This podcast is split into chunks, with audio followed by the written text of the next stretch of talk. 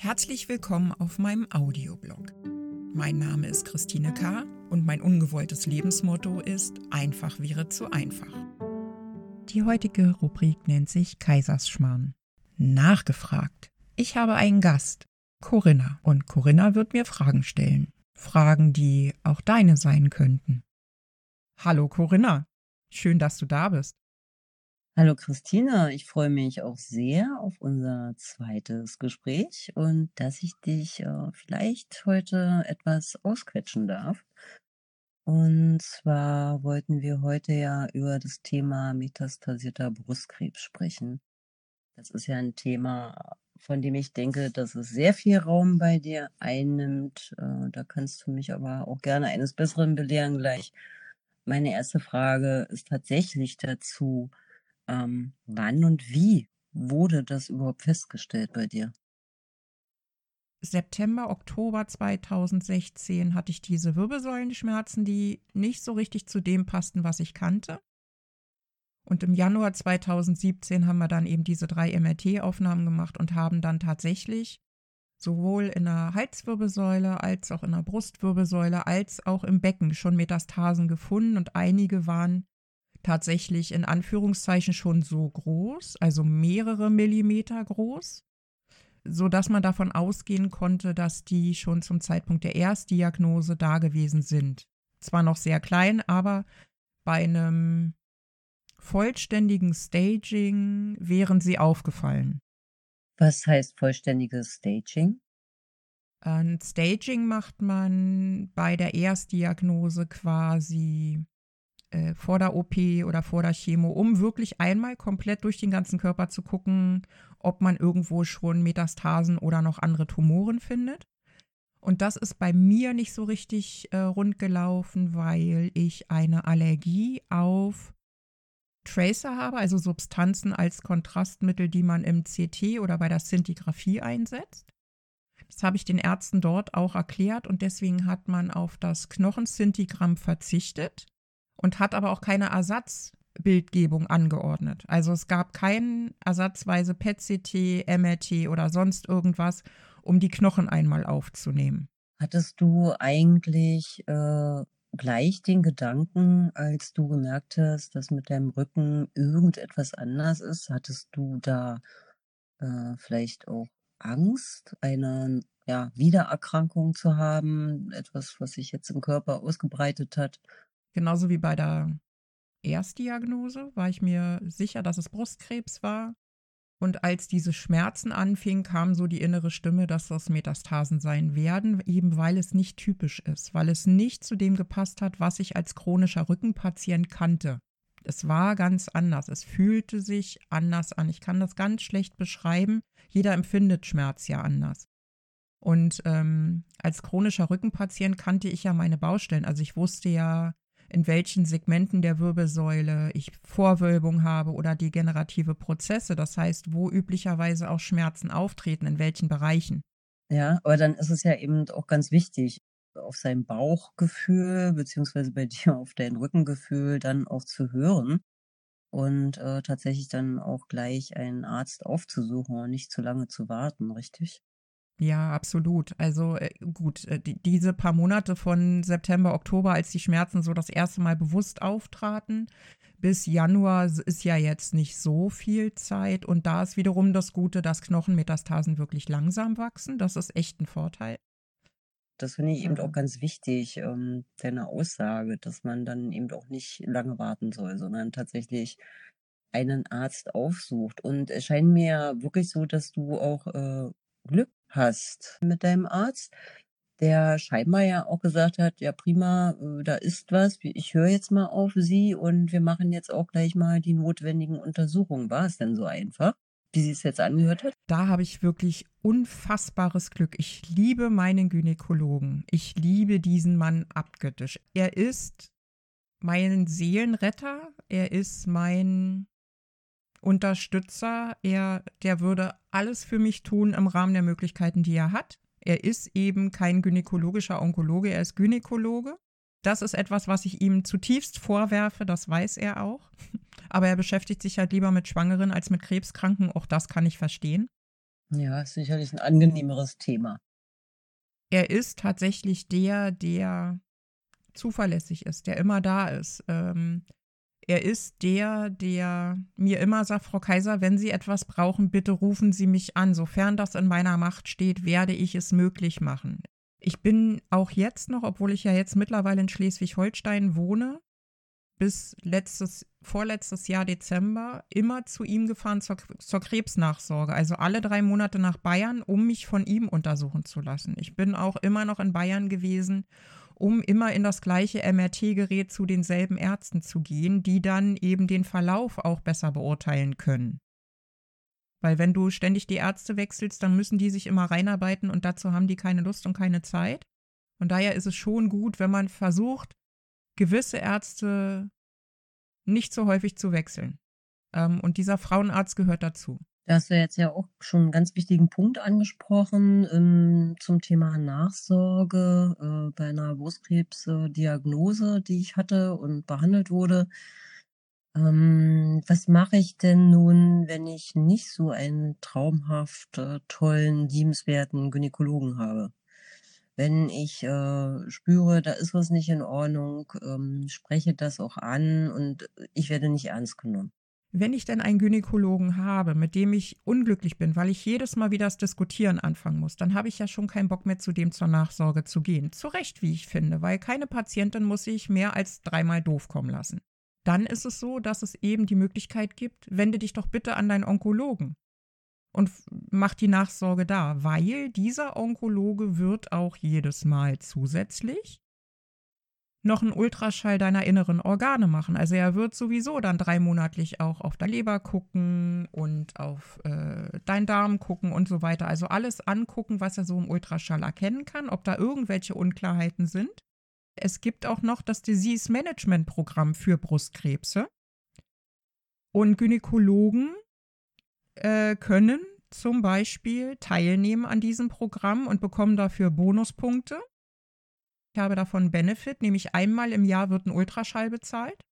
Auch von der Gebärmutter zum Beispiel. Also dass dann eine, äh, äh, wie nennt man das dann, eine Ultraschalluntersuchung intern in den weiblichen Geschlechtsorganen sozusagen stattfindet, die ist auch damit gedeckt.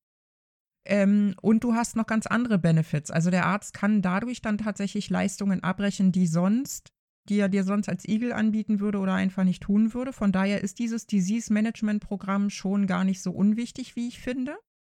Sobald du palliativ bist. Heißt das genau? Palliativ werden Patienten bezeichnet, die metastasierten Krebs haben. Palliativ bedeutet ja eigentlich aus dem lateinischen Ursprung nichts weiter als ummäntelt, besonders geschützt, besonders betreut. Ähm, Palliativ wird aber äh, dank dieser äh, glorreichen Palliativstation und Palliativ-Care-Geschichten immer mit Tod in Zusammenhang gebracht. Da bin ich äh. sofort mit Tod. Hm. Genau, finde ich auch sehr unglücklich. Mir persönlich wäre ein chronischer Krebs als Ausdrucksform viel lieber, weil das ist ja erstmal die Tatsache. Ich sterbe ja noch nicht daran. In dem Moment, wo du einen Befund bekommst, wo drin steht palliativ, denkt aber jeder sofort an Tod. Ist für mich in der Diagnostik äh, ein völlig falscher Begriff. Ne? Also es ist positiver für die Psyche, wenn die Patienten hören, sie sind jetzt chronisch an Krebs erkrankt, als sie sind palliativ an Krebs erkrankt. Es ist eben auch so, dass als Palliativpatient zum Beispiel du ein Anrecht darauf hast, auf Physiotherapie, auf Lymphdrainage, auf Krankengymnastik, auf alles. Und es ist nicht budgetiert, es kommt immer nur auf den richtigen Schlüssel an. Metastasierter Brustkrebs ähm, verbinde ich von außen irgendwie sofort mit einem Todesurteil. Also man kommt ja dann an den Punkt, wo man, Brustkrebs ist ja eh nicht wirklich heilbar im klassischen Sinne. Es, Brustkrebs ist immer eine chronische Erkrankung, aber metastasierter Brustkrebs ähm, sagt mir, dass meine Lebenszeit begrenzt sein wird. Ist das vielleicht äh, deshalb auch äh, ein Grund dafür, dass ich mich oder dass sich nicht jeder gern mit dem Thema beschäftigt und was mich so umtreibt, dass wir doch relativ wenig äh, über das Thema hören, zum Beispiel in den Medien. Also wir hören eher von Frauen, die erfolgreich die Brustkrebserkrankung überstanden haben. Ist das, ist, ist das so mhm. mit so einem Stigma verbunden, die metastasierter Brustkrebs äh, für andere? oder woran liegt es? Also ich weiß gar nicht, wie ich das jetzt sagen soll. Seit Januar 2017 nehme ich bewusst wahr, wie anders der Umgang sowohl im medizinischen Bereich als auch im öffentlichen Bereich als auch im in dieser sogenannten Krebs-Community ist, äh, auch wenn das ungern gehört wird und ich mir damit jede Menge Feinde mache ähm, und auch schon gemacht habe und auch auf massive Ablehnung gestoßen bin und auf Leugnung des Problems. Ja, das ist so. Metastasierte Patienten sind stigmatisiert, werden stigmatisiert, werden ausgegrenzt, finden in der Öffentlichkeit nicht statt. Es ist sogar so, dass Ärzte schlechtere Therapien verordnen, bewusst die guten nicht an metastasierte Krebspatienten herangetragen werden, weil sich das nicht rechnet, die sterben ja sowieso. Und das ist tatsächlich so. Und das behaupte nicht ich alleine, sondern ähm, es gibt Gott sei Dank eine äh, weltweite äh, Bewegung, will ich es mal nennen, Vereinigung von Ärzten, Therapeuten und so weiter, die sich um sogenannte ABC, also Advanced Breast Cancer Patientinnen kümmern. Darin angegliedert sind diverse europäische und weltweite andere Krebsgesellschaften, Hilfen, etc. Aber genau um diese Themen geht es. Und ich bin nicht alleine mit dieser Wahrnehmung. Und man kann mir die auch nicht absprechen, weil es geht nicht nur darum, was ich persönlich erlebe in meinem Alltag, was ja immer, immer wunderbar damit gerechtfertigt wird. Ja, so wie du dich benimmst, musst du dich ja auch nicht wundern, dass die dich nicht leiden können. Was ja nichts damit zu tun hat, dass ich ein Anrecht auf eine Therapie habe, und zwar auf eine gute Therapie. Das sollte ja, das sollte also, ja komplett unabhängig äh, von, von persönlichen Sympathiewerten sein. Weltweit ist es das nicht. Das ist schon so, wenn du mündiger Patient bist, dann landest du noch mal in einer ganz anderen Geschichte. Und Fakt ist, dass diese ABC Global Alliance, äh, die wird geführt von einer ganz wunderbaren äh, Onkologin, selber wirklich Ärztin, Onkologin in Portugal in einer tollen Klinik. Und die setzt sich für die Rechte von äh, metastasierten Brustkrebsfrauen ein, äh, die auch selber sagt, ähm, wir müssen andere Therapien finden. Wir müssen die guten Therapien für metastasierte Frauen zugänglich machen und wir müssen mit anderen Kriterien auf diese Erkrankung gucken. Und äh, von daher ist es tatsächlich so, dass ich mich ganz stark und lautstark und vehement dafür einsetze, dass metastasierter Brustkrebs als tatsächlich eigenständige Erkrankung angeguckt wird. Gibt es denn so eine Art Standardtherapie beim metastasierten Brustkrebs? Also gibt es so ein Schema F, äh, wo ich weiß, okay, ich habe jetzt, ja, jetzt hat es mich halt nochmal richtig schlimm erwischt und jetzt gehe ich zum Arzt und ich weiß eigentlich, da gibt es jetzt hier so ein, so ein Schema F, das durchlaufe ich, ähm, weiß ich, Chemotherapie, Strahlentherapie, whatever. Gibt es sowas? Also es gibt ein Schema F, ja. Es gibt erste Linie, zweite Linie, dritte Linie, vierte Linie, fünfte Linie, sechste, siebte, siebte, achte, zehnte, zwanzigste Linie an Therapien. Also du musst immer eins abarbeiten, um ins nächste zu kommen. Wenn eins nicht wirkt oder nicht mehr wirkt, dann kommst du halt in die zweite Linie. Ähm, und das kommt immer drauf an. Beim Brustkrebs kannst du das halt auch nicht verallgemeinern, weil es gibt ja verschiedene Arten von Brustkrebs. Es gibt Triple-Negativ, es gibt äh, Hormonrezeptor positiv, dann gibt es HER2 neu positiv oder nicht. Also es sind äh, viele Grundmodule der Erkrankung da und die werden nach einem Schema behandelt. Das ist so. Das, was ich moniere, ist, dass Krebstherapien immer noch nicht wie ein Baukasten funktionieren, sondern dass die immer aneinander gekoppelt sind. Dass irgendwelche Studien gemacht werden, um zu gucken, welche Therapie ist denn am wirksamsten, ohne dabei zu berücksichtigen, dass der Patient, der diese Therapie macht, individuell ist und nochmal individuell ist zu dem Menschen, der neben ihm sitzt oder liegt. Selbst wenn die beiden Hormonrezeptor positiven HER2-9 negativen Krebs haben, sind diese Krebse nochmal individuell. Die reagieren unterschiedlich, die verhalten sich nicht konform. Und Studien sind ja immer nur Mittelwerte. Das weißt du, das weiß ich. Und aufgrund dieser Studienlage wird halt entschieden, welche Therapie bei bestimmten Krebsarten mit bestimmten Zusammenhängen zuerst gegeben wird. Das heißt, äh, ganz häufig werden da auch Wirkstoffe kombiniert. Also es werden, wird eine Antikörpertherapie kombiniert mit einer antihormonellen Therapie oder mit einer Chemotherapie oder oder oder. Also es gibt da ganz viele Wirkstoffe und ganz häufig bestehen Therapien aus zwei und mehr Wirkstoffpräparaten, Einzelpräparaten, die dann eben gemeinsam diese Therapie darstellen. Das klingt für mich äh, sehr stark so nach Versuch und Irrtum. Ja, ist es auch. Also es ist ja tatsächlich so, weil die Ärzte können dir ja nicht äh, mit hundertprozentiger Gewissheit sagen, dass diese Therapie jetzt bei dir wirkt, sondern das ist so. Sie haben den Krebs X in Kombination mit Y und Z und für diese Kombination, nämlich X, Y, Z, haben wir Therapie-Kombination äh, A, B und C. Und die müssen wir so machen, weil die ist so festgelegt worden. Aufgrund von Studien, aufgrund von Zulassung, aufgrund von GBA in Deutschland, gemeinsamer, äh, gemeinsamer Bundesausschuss.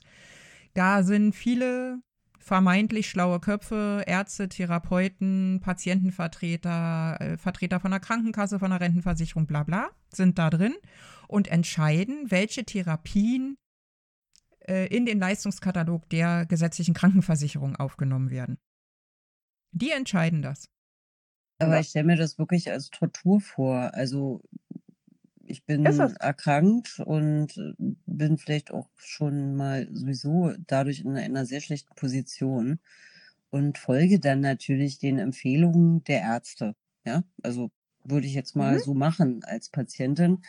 Mhm. Und mhm. äh, durchlauf die erste Sache, die schlägt nicht an, durchlauf die zweite, die dritte. Ich weiß nicht, wie hoch ist die Lebenserwartung für Frauen, die metastasierten Brustkrebs haben. Statistik ist zwei bis drei Jahre. Im schlimmsten Fall durchlaufe ich alle diese ähm, ja, Verfahren, diese Therapien ja. und Be am Ende geht es mir vielleicht Jahre. noch mhm. schlechter. Also kann ich da dann gar nichts tun oder woher soll ich denn überhaupt wissen, ähm, was für mich geeignet ist oder nicht? Also muss ich da nicht durchlaufen? Hm, doch, du musst durchlaufen, wenn du irgendwann mal an eine Therapie kommen möchtest, die dir hoffentlich hilft. Also das ist jetzt bitte, ihr Lieben, äh, die ihr mir jetzt zuhört, versteht das nicht falsch. Ich finde, unsere Krebsmedizin ist ähm, ganz toll.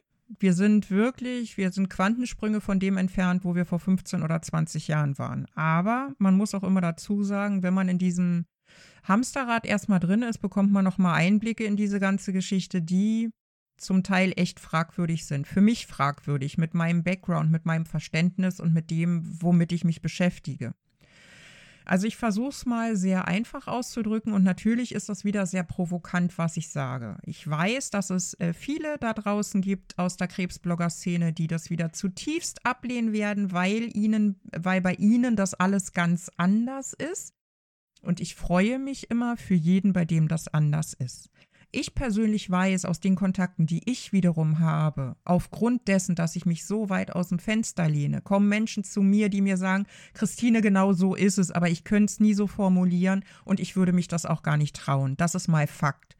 Und ich möchte, dass ihr da draußen mich endlich auch dann diesbezüglich in Ruhe lasst. Ihr könnt mich hassen, es ist mir egal. Fakt ist, Du bekommst einen Therapievorschlag, du sitzt beim Onkologen und der sagt, Frau Meier-Müller-Schulze, es tut mir sehr leid, Sie haben hier Metastasen, wir haben die gefunden und wir haben jetzt Therapie 1, 2 oder 3, wenn du Glück hast.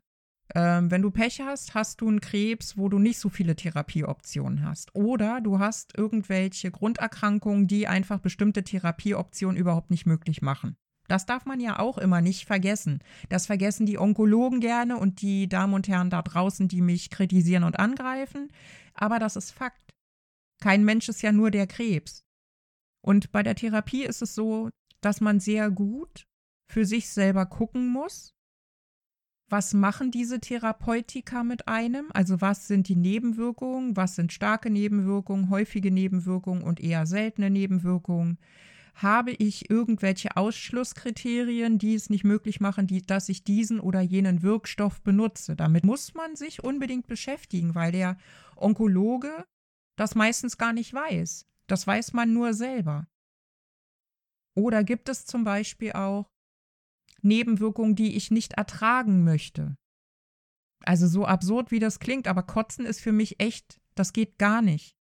Ich kann das nicht wenn ich was Schlimmes gegessen habe oder eine Magen-Darm-Grippe habe. Ich sitze lieber fünf Stunden auf dem Klo, als mich einmal auch nur zu übergeben.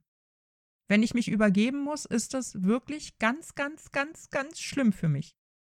Worum es tatsächlich geht, ist, du fängst diese Therapie an und der Arzt kann dir nicht garantieren, dass sie wirken wird. Und das Schlimme daran ist, du musst diese Therapie mindestens drei, besser sechs Monate durchhalten, bevor in einer Bildgebung oder im Labor wirklich nachzuweisen ist, ob diese Therapie richtig anschlägt ob sie das tut, was sie tun soll. In der Bildgebung sieht man dann, ob die Tumoren oder die Metastasen geschrumpft sind. Und im Blut siehst du halt, ob die Tumormarker wirklich konsequent runtergehen. Kann ich nicht auch sagen, wenn die Nebenwirkungen für mich äh, schon vor den drei oder sechs Monaten so unerträglich sind, das ist ja sicherlich auch individuell, wie du es gerade gesagt hast, dass ich sage, nee, stopp, will nicht mehr, jetzt was anderes her, weil das kann ich nicht aushalten so einfach ist das nicht. Weil der Witz an der Geschichte ist, natürlich kannst du da hingehen und sagen, du möchtest dieses Medikament nicht mehr nehmen.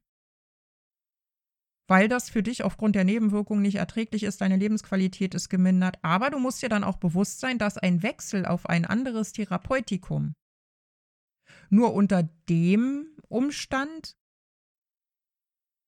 gewechselt werden kann, wenn die Nebenwirkungen so sind, dass deine Gesundheit und nicht nur deine Lebensqualität beeinträchtigt wird. Also wenn deine Blutwerte zum Beispiel ganz, ganz schlecht sind,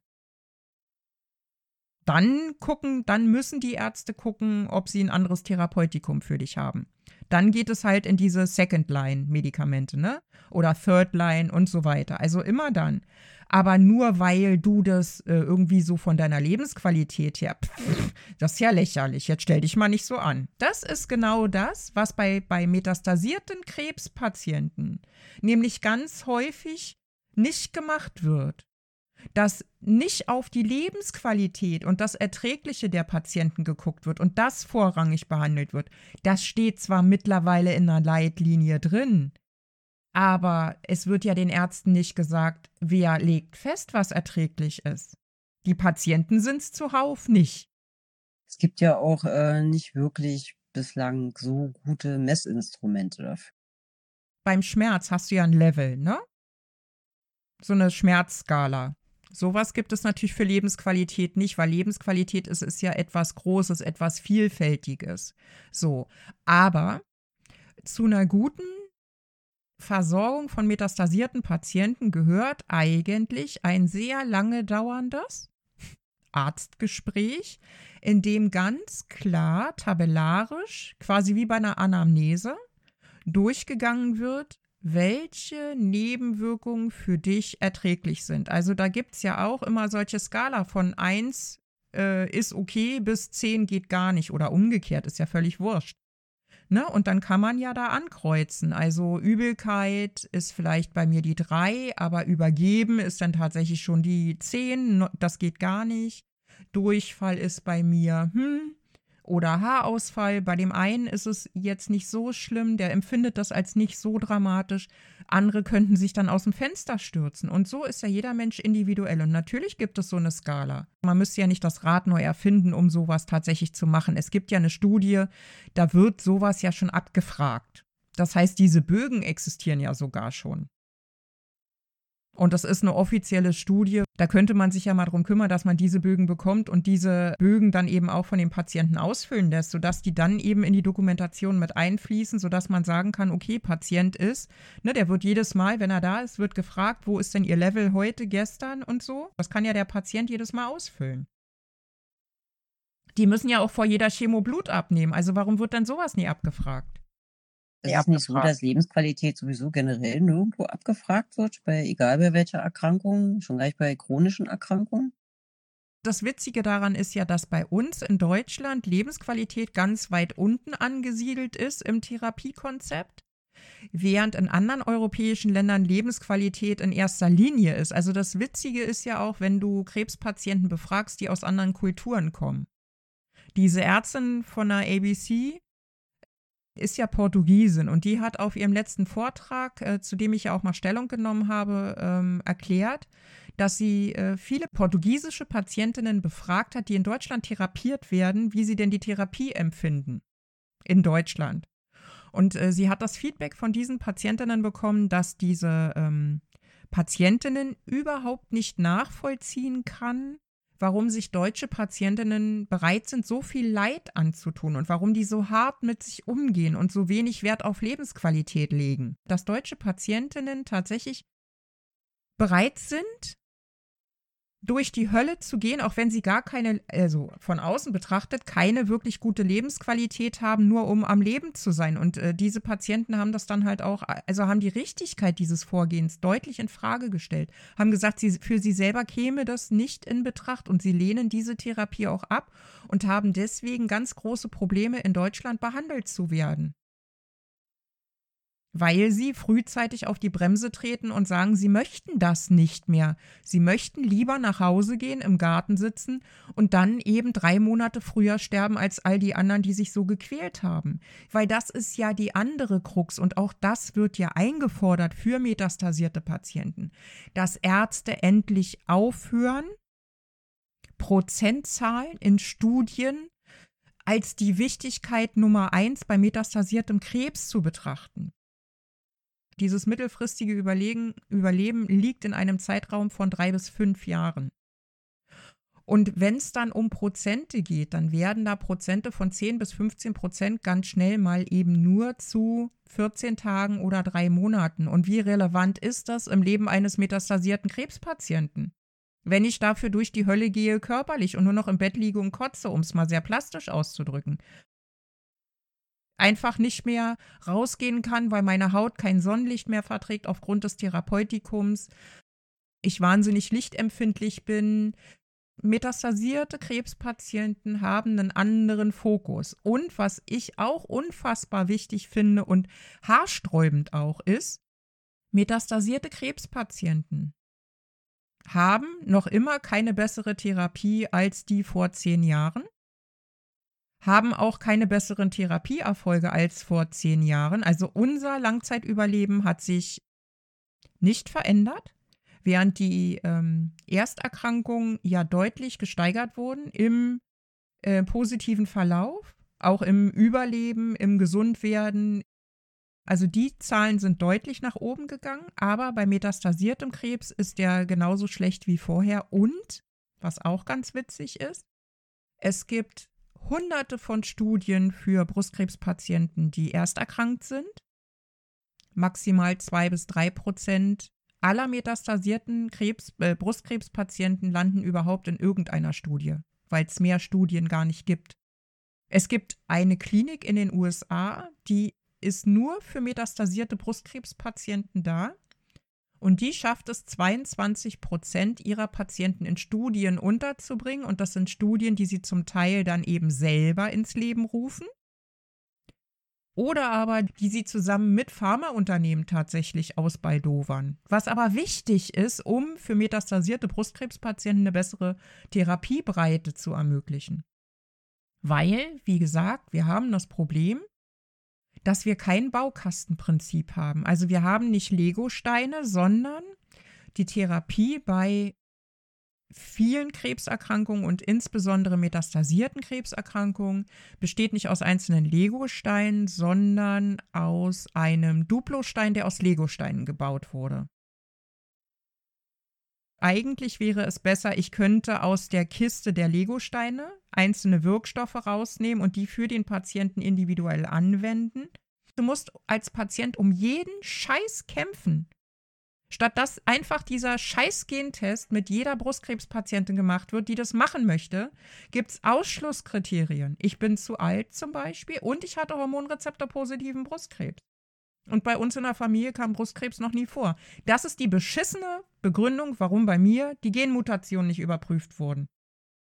Das macht man jetzt, weil die Arbeitsgemeinschaft gynäkologischer Onkologen jetzt also festgeschrieben hat, letztes, also dieses Jahr im Februar, März, dass bei metastasierten Brustkrebspatienten, die Hormonrezeptor positiv sind und HR2 neu negativ, die äh, Genmutationen mindestens mal BRCA1 und 2 überprüft werden sollen, weil man herausgefunden hat, dass die auch bei 10 bis 15 Prozent der Hormonrezeptor positiven Brustkrebsfrauen vorliegen kann. Und dann kommt plötzlich ganz andere Therapie ins Spiel.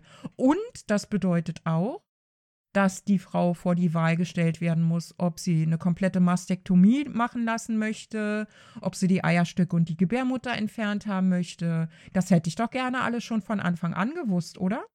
Würde noch mal ganz kurz zusammenfassen, also was mm, bei mir jetzt so angekommen ist, auch aus dem Gespräch, klingt so nach äh, Gießkannensystem ähm, vorwiegend, wenn ich das zusammenfassen darf, äh, für Frauen, wenn ich bei Brustkrebs bleiben darf, äh, mit Erstdiagnose, äh, weil die Wahrscheinlichkeit vielleicht höher ist, dass die Frauen gut auf die, die Therapien ansprechen, weil ja da auch mehr bekannt ist, praktisch länger überleben mit einer bestimmten Lebensqualität und damit noch jetzt sag's ich mal ein bisschen ketzerig, ja so vollwertige, in Anführungsstrichen, Mitglieder dieser Gesellschaft sind. Also sprich im Arbeitsleben noch einsetzbar sind, äh, also auch noch was fürs Bruttosozialprodukt beitragen. Währenddessen ähm, Menschen oder gerade Frauen mit metastasierten Brustkrebs ähm, vielleicht der Anteil gar nicht so hoch ist, sich hier weder Forschung lohnt, also richtig Geld reinzustecken in die Forschung, in Studien, weil der prozentual, prozentuale Anteil vielleicht ja nicht so hoch ist wie der bei Erstdiagnosen. Ähm, und äh, zudem muss ich mir vielleicht auch nicht so viel Mühe machen, äh, aus Sicht der Ärzte, ähm, da noch viel Input zu geben, weil die Patientin eher irgendwann stirbt und das ist absehbar. Das, was mich auch ärgert, ist, dass metastasierte Krebspatienten ganz selten eine Chance auf einen wirklich guten Arbeitsplatz haben, weil die meisten Arbeitgeber davon ausgehen, dass du da halb tot zur Arbeit kommst oder permanent krank bist. Die meisten Krebs, metastasierten Krebspatienten möchten gerne arbeiten, weil die sind ja deswegen nicht blöd. Krebs macht ja nicht automatisch dämlich. Und eine Arbeit, die du vorher gemacht hast, wenn sie körperlich ist, okay, dann ist das unter Umständen schwierig, aber man kann die ja trotzdem vielleicht in ihrer Branche irgendwo anders hinsetzen. Also ich denke, dass das durchaus machbar ist und äh, ewig wird ja in Deutschland gejammert, uns fehlen Facharbeiter. Aber Menschen, die chronisch an Krebs erkrankt sind, werden im Prinzip nach Hause geschickt, nee, wir können dich nicht gebrauchen. Nur weil die halt regelmäßig alle drei Monate zum Arzt müssen. Oder weil die dann eine Schwerbehinderung haben. Und das, da liegt meiner Ansicht nach nämlich das Hauptproblem, dass die Arbeitgeber gar keinen Bock haben, sich äh, damit auseinanderzusetzen, um herauszufinden, wie belastbar ist denn dieser Mensch noch und wie kann der denn sich noch positiv in meinem Unternehmen irgendwie einbringen, ähm, sodass der überwiegende Anteil, wie du selber schon sagst, angewiesen ist auf eine Erwerbsminderungsrente. Und Entschuldigung, ich war früher ein Workaholic. Ähm, wie man hört, ich kann noch reden und einigermaßen geradeaus denken, auch wenn nicht jeder äh, jetzt meiner Meinung ist, aber nichtsdestotrotz ist mein Hirn ja noch irgendwas wert. Und ich äh, würde furchtbar gerne noch wirklich richtig arbeiten gehen. Stattdessen muss ich eine Erwerbsminderungsrente beziehen, weil ich auf meinen Körper und den körperlichen Verfall reduziert werde. Ich kann ganz viele Dinge auch zu Hause machen und kann die von zu Hause aus abarbeiten. Ich könnte sogar noch für, was weiß ich, ein, zwei, drei Stunden vielleicht mich irgendwo hinsetzen und irgendwas tun. Wir werden ja tatsächlich auch dort stigmatisiert und ausgegrenzt. Und wir reden doch immer alle so schön von Inklusion. Krebs ist nicht ansteckend, by the way. Ich kann es gar nicht oft genug sagen. Krebs ist nicht ansteckend. Aber dann führt ja diese, diese Erkrankung äh, sehr häufig vermutlich auch ins Finanzielle. Äh, ich sag's mal nicht aus, aber auf jeden Fall ist das dann verbunden.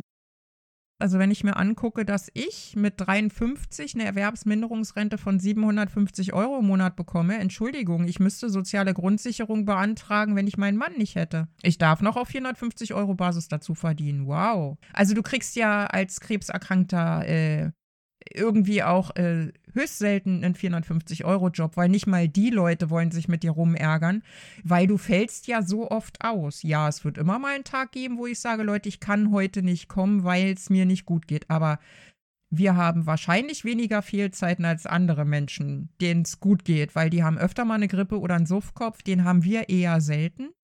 Und wenn wir sagen, unsere Tagesform ist heute leider nicht so, dann ist es tatsächlich so, dass die meisten von uns äh, vor Schmerzen nicht aus dem Bett rauskommen und nicht einfach, weil das Wetter ist schön und ich will zum Badesee.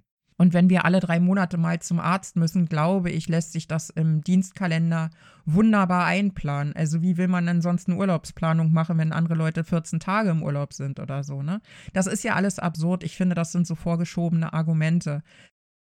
Ich hatte schon zwei feste Zusagen im Prinzip, als ich denen erzählt habe, welche Grunderkrankung ich habe, bin ich die Stellen wieder los gewesen. Oder dass ich schwerbehindert äh, mit dem GDB von 100. Und das finde ich diskriminierend, weil wir sind doch nicht alle völlig bekloppt.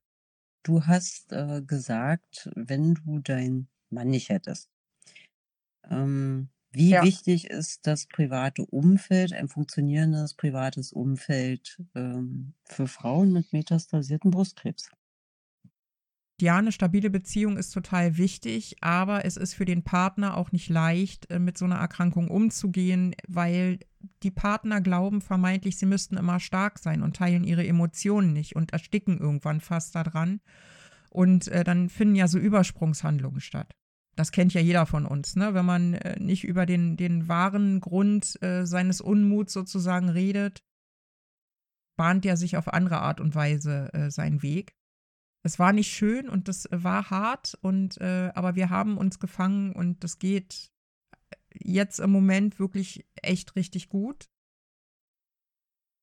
Und man braucht das auch tatsächlich. Ich kenne viele Frauen auch, die verlassen wurden von ihrem Partner.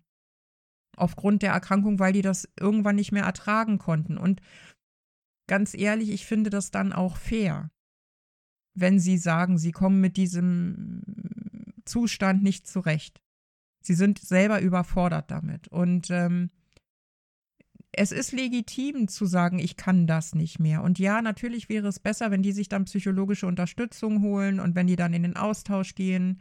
Natürlich wäre das alles besser. Aber das Leben ist kein Wunschkonzert und viele Männer oder Partner sind eben nicht bereit, sich Unterstützung und Hilfe zu holen in solchen Situationen, sondern treten dann die Flucht an. Und dennoch, auch wenn es ethisch scheiße ist, finde ich es immer noch ehrlicher, als den anderen dann zu betrügen, sozusagen.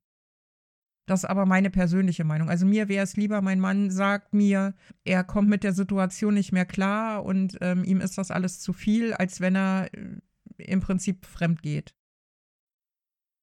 Aber das ist meine Meinung. Andere Menschen sehen das anders. Deswegen hatte ich ja mal die wahnwitzige Idee von einer Can also von so einer Cancer-WG dass man so eine, so eine äh, Wohngemeinschaft macht, wo Menschen sich zusammenfinden, wo auch Paare einziehen können, wo dann die Männer, wenn die Frauen erkrankt sind, einfach auch mal abends zusammen draußen ein Bier trinken können und sich gegenseitig das Leid vor die Füße kotzen können, ne? Oder einfach nur auf den, auf den See gucken können und hm, also Männerkommunikation betreiben können. Ähm, weil ich glaube, dass denen das gut tut und dass äh, das eben auch wirklich schwierig ist. Weil eine metastasierte Erkrankung isoliert. Wer mit sich selber nicht gut im Reinen ist und mit sich selber nicht gut gerne alleine ist, hat echt ein Problem bei, bei, bei einer metastasierten Erkrankung. Man muss sich echt mögen. Weil das soziale Umfeld reduziert sich zusehends. Denn der, der, der soziale Umkreis, die Freunde, die Bekannten, die haben irgendwann die Schnauze voll vom Krebs und die nehmen sich das Recht, sich dann zurückzuziehen. Weil sie es nicht mehr aushalten, weil sie damit auch nichts mehr zu tun haben wollen, weil sie es nicht mehr hören und nicht mehr sehen wollen. Sie wollen nicht sehen, dass es dir an dem Tag scheiße geht. Sie wollen nicht Rücksicht nehmen. Sie wollen dich nicht zur Geburtstagsfeier einladen und fünf Minuten vorher sagst du ab, weil es dir heute scheiße geht. Weil wir können nicht weglaufen. Wir haben den Scheiß jeden Tag 24 Stunden am Tag. Und hinter uns rennt immer der Tod her. Die einzigen, die das nicht immer wahrnehmen wollen, sind wir. Und die ihr Leben einfach versuchen weiterzuleben, auf dem Punkt, an dem sie jetzt sind. Das klingt jetzt nicht nett, aber es ist so. Leben. Was wünschst du dir noch? Ich habe keine Bucketlist. Ähm, was wünschst du dir ja im, im Umgang mit Frauen mit metastasierten Brustkrebs? Also das ist ja ein weites Feld. Vielleicht mal eine kurze Zusammenfassung. Ähm, Im Bereich der Medizin, was muss ich tun? In dem Moment, wo Ärzte die Diagnose metastasierten Brustkrebs übergeben oder eine metastasierte Patientin neu zu ihnen kommt, erwarte ich,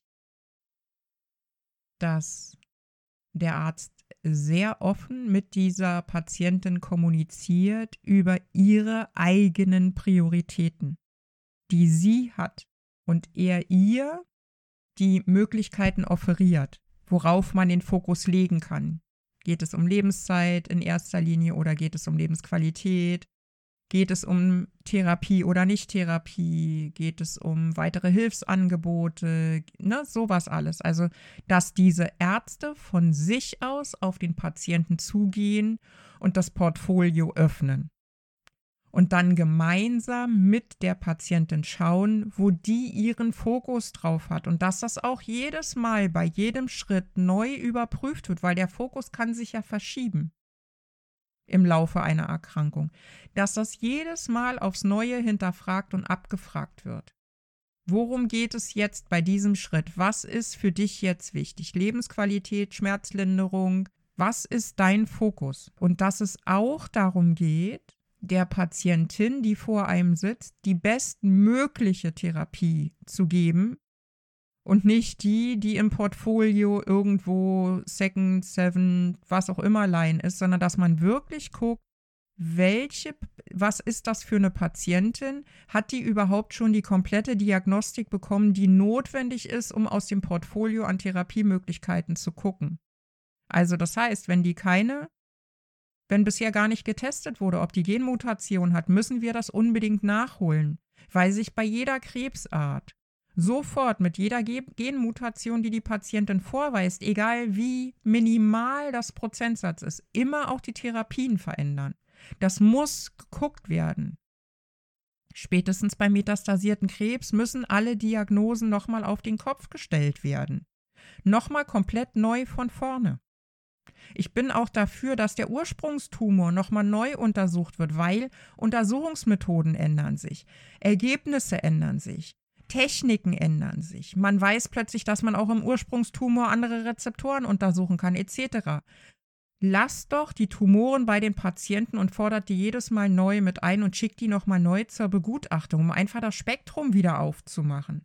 Tut doch nicht so von vornherein, ah ja, palliativ, Deckel drauf, fertig. Das finde ich ganz wichtig.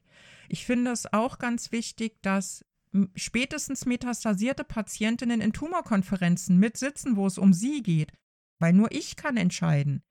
Aber wenn es Patienten gibt, die zum Beispiel sagen, ich will mich damit nicht beschäftigen, ich verstehe das sowieso alles nicht, dann sollen die jemanden dahin schicken, von dem die überzeugt sind, dass der nochmal mit einem anderen Auge drauf guckt, zu dem die Vertrauen haben. Dann sollten meiner Meinung nach bei metastasierten Patientinnen die Onkologen bzw. die entsprechenden Krebszentren auch dafür zuständig sein, eine Patientenverfügung mit den Patienten aufzusetzen. Also auch da zu gucken, wenn du mal nicht mehr ansprechbar bist, was ist das, was du noch möchtest an Therapie? Weil spätestens da ist der Punkt gekommen, wo Patienten sich ja ohnehin mit ihrem Ende beschäftigen müssen. Und dann gehört eine Patientenverfügung dazu, meiner Ansicht nach. Warum muss ich mich als Patient darum kümmern, dieses Ding zu bekommen und ordentlich auszufüllen? Warum gibt es das nicht? Warum machen das nicht Onkologen, die sowieso da sitzen? Das erwarte ich, weil das für mich dazu gehört zu einer sorgfältigen Therapie. Dann brauche ich mir darüber nie wieder Gedanken machen. Ich habe das. Das kann sich immer ändern. Ich kann die immer noch äh, umschreiben. Ich kann andere Dinge machen. Aber ich finde, das gehört dahin. Mit dieser Diagnose gehört das mit auf den Tisch. Ich finde auch, dass bei metastasierten Brustkrebspatienten automatisch alternative ergänzende Therapien immer mit dazugehören. Homöopathie, traditionelle chinesische Medizin, Ayurveda, Yoga, Qigong. Es gehört Physiotherapie dazu, immer, weil metastasierte Patienten ein noch viel höheres nicht Bedürfnis, aber einen noch höheren Profit von Bewegung haben. Und umso wichtiger ist es, Patienten in Bewegung zu halten. Es gibt so viele Studien, die bewiesen haben, dass Qigong und Yoga und Bewegung das Fortschreiten einer Krebserkrankung so um so vieles minimieren können, warum ist das nicht Bestandteil dieser Therapie? Warum gehört das nicht mit dazu? Warum ist das nicht mit in der Verantwortung? Das gehört mit dazu. Warum lerne ich sowas auf einer Reha in einer Reha-Klinik kennen, aber habe keinen medizinischen Anspruch darauf in meiner normalen Regeltherapie? Wir müssen uns um alles selber kümmern und metastasierte Patienten haben ein begrenztes Energielevel. Wir leben wie eine Kerze, die auf zwei Seiten brennt und müssen uns um jeden Scheiß selber kümmern. Es wird uns nichts freiwillig angeboten, nur in sehr, sehr wenigen Kliniken. Das Jerusalem Krankenhaus in Hamburg ist so eins. Äh, Essen Mitte, das Klinikum, äh, ist so eins. Aber das sind zwei. Das sind nur zwei. Wir brauchen sowas in jeder Klinik, in jedem Zentrum. Das gehört einfach mit dazu.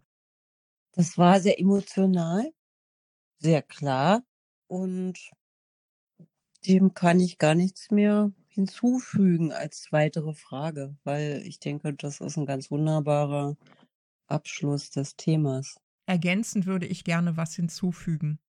Diese Diagnose hat mir den Boden unter den Füßen weggezogen. Bei aller Stärke, die ich immer zeige und die ich auch als Normalität betrachte. Für mich war mein Leben, so wie ich es kannte, beendet. Und ich habe mehr als eine Woche lang quasi ununterbrochen geweint. Ich konnte mich gar nicht beruhigen. Und es ist mir einfach wichtig, das auch mal zu kommunizieren, weil so wie ich mich jetzt anhöre, kennen mich wenige Menschen. Und äh, ja, ich wehre mich und ich setze mich durch und ähm, ich kümmere mich auch. Aber es war wirklich so, ich habe eine Woche am Stück geweint, weil ich erstmal mein Leben verabschieden musste. Denn es ist so, eine Metastasendiagnose ist der Abschied von deinem dir bisher vertrauten Leben. Jeder von uns glaubt, äh, wenn der Tumor rausoperiert ist, die Therapie abgeschlossen ist, ist alles gut. Jeder von uns hat diese Hoffnung bei der Ersterkrankung. Und in dem Moment, wo man dir die metastasierte Diagnose gibt, ist dein Leben zu Ende. Es ist nichts mehr so, wie es war. Bin so in, in einen ganz aktiven Trauerprozess gegangen. Weil mir bewusst war, dass ich ganz vieles jetzt ändern muss. Wenn man genau hinguckt, hat sich von außen wenig verändert, aber für mich in mir drin hat sich einiges nochmal verändert. Also es ist so ein Feintuning hat eingesetzt das ist eben auch das, was ich anderen Betroffenen, egal ob jetzt mit Brustkrebs oder ohne, einfach mitgeben möchte. Es ist völlig in Ordnung, wenn diese Diagnose, dass du einen metastasierten Krebs hast, erstmal komplett den Boden unter den Füßen wegziehst. Du wirst fallen, du wirst das Gefühl haben, du läufst, du, du fällst durch einen Tunnel, der nie wieder aufhört. Du wartest drauf, dass der Boden, dass du auf den Boden aufschlägst und der Boden kommt einfach nicht. Und es ist legitim, dass du weinst und es ist legitim, dass du wütend bist und es ist legitim, dass du schreist und es ist legitim, dass du das Gefühl hast, dass du morgen tot bist. In einigen Fällen wird das unter Umständen auch wirklich so sein, weil dir die Ärzte gleichzeitig sagen, dass deine Erkrankung schon so weit fortgeschritten ist, dass sie nichts bzw. nur wenig für dich tun können.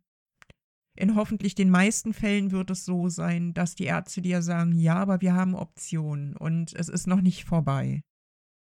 Und auch dann wird es eine Zeit dauern und ich ähm, kann dich nur dazu ermutigen, dass du tatsächlich bewusst Abschied nimmst von deinem bisherigen Leben und dich auf das neue Leben einlässt, was ganz anders sein wird, weil du ab sofort einen ständigen Begleiter hast, der mal mehr oder weniger präsent ist. Ähm, es werden Dinge auf dich zukommen, die du regeln musst, um die du dich kümmern musst, mit denen du so in dieser Schnelligkeit oder in deinem so jungen Alter sicherlich nicht gerechnet hast. Aber ich kann dir auch versprechen, dass wenn du diese Situation annimmst, denn du kannst sie ja ohnehin nicht rückgängig machen, du kannst sie auch nicht ändern, du kannst sie annehmen und daraus versuchen, das Beste zu machen. Aber wenn du bereit bist, dich auf diesen Weg einzulassen, dann wird dieses Leben, dieses neue Leben, dieses andere Leben ganz viele wunderbare Momente für dich bereithalten. Trau dich, lass dich darauf ein. Es ist lebenswert. Du hast Qualität, wenn du es willst, wenn du es zulässt und wenn du dich dafür einsetzt. Und wenn du dich auf diesen Weg einlässt, wirst du auch ein glücklicher Mensch sein können. Ja, sehr starke Abschlussworte. Hat mich jetzt sehr berührt. Ja, dafür danke ich dir. Danke, dass du es mir möglich gemacht hast, das zu formulieren. Danke, dass ich dich an meiner Seite hatte. Du hast mich dahin getragen. Das freut mich. Vielen Dank, dass du so lange zugehört hast. Solltest du auch Lust haben, eine Folge nachgefragt mit mir zu machen, oder wenn du Fragen hast, schick mir einfach eine Nachricht mittels Anchor Sprachnachricht oder WhatsApp Message oder E-Mail oder Direktnachrichten auf Facebook und Instagram. Bis zum nächsten Mal. Deine Christine.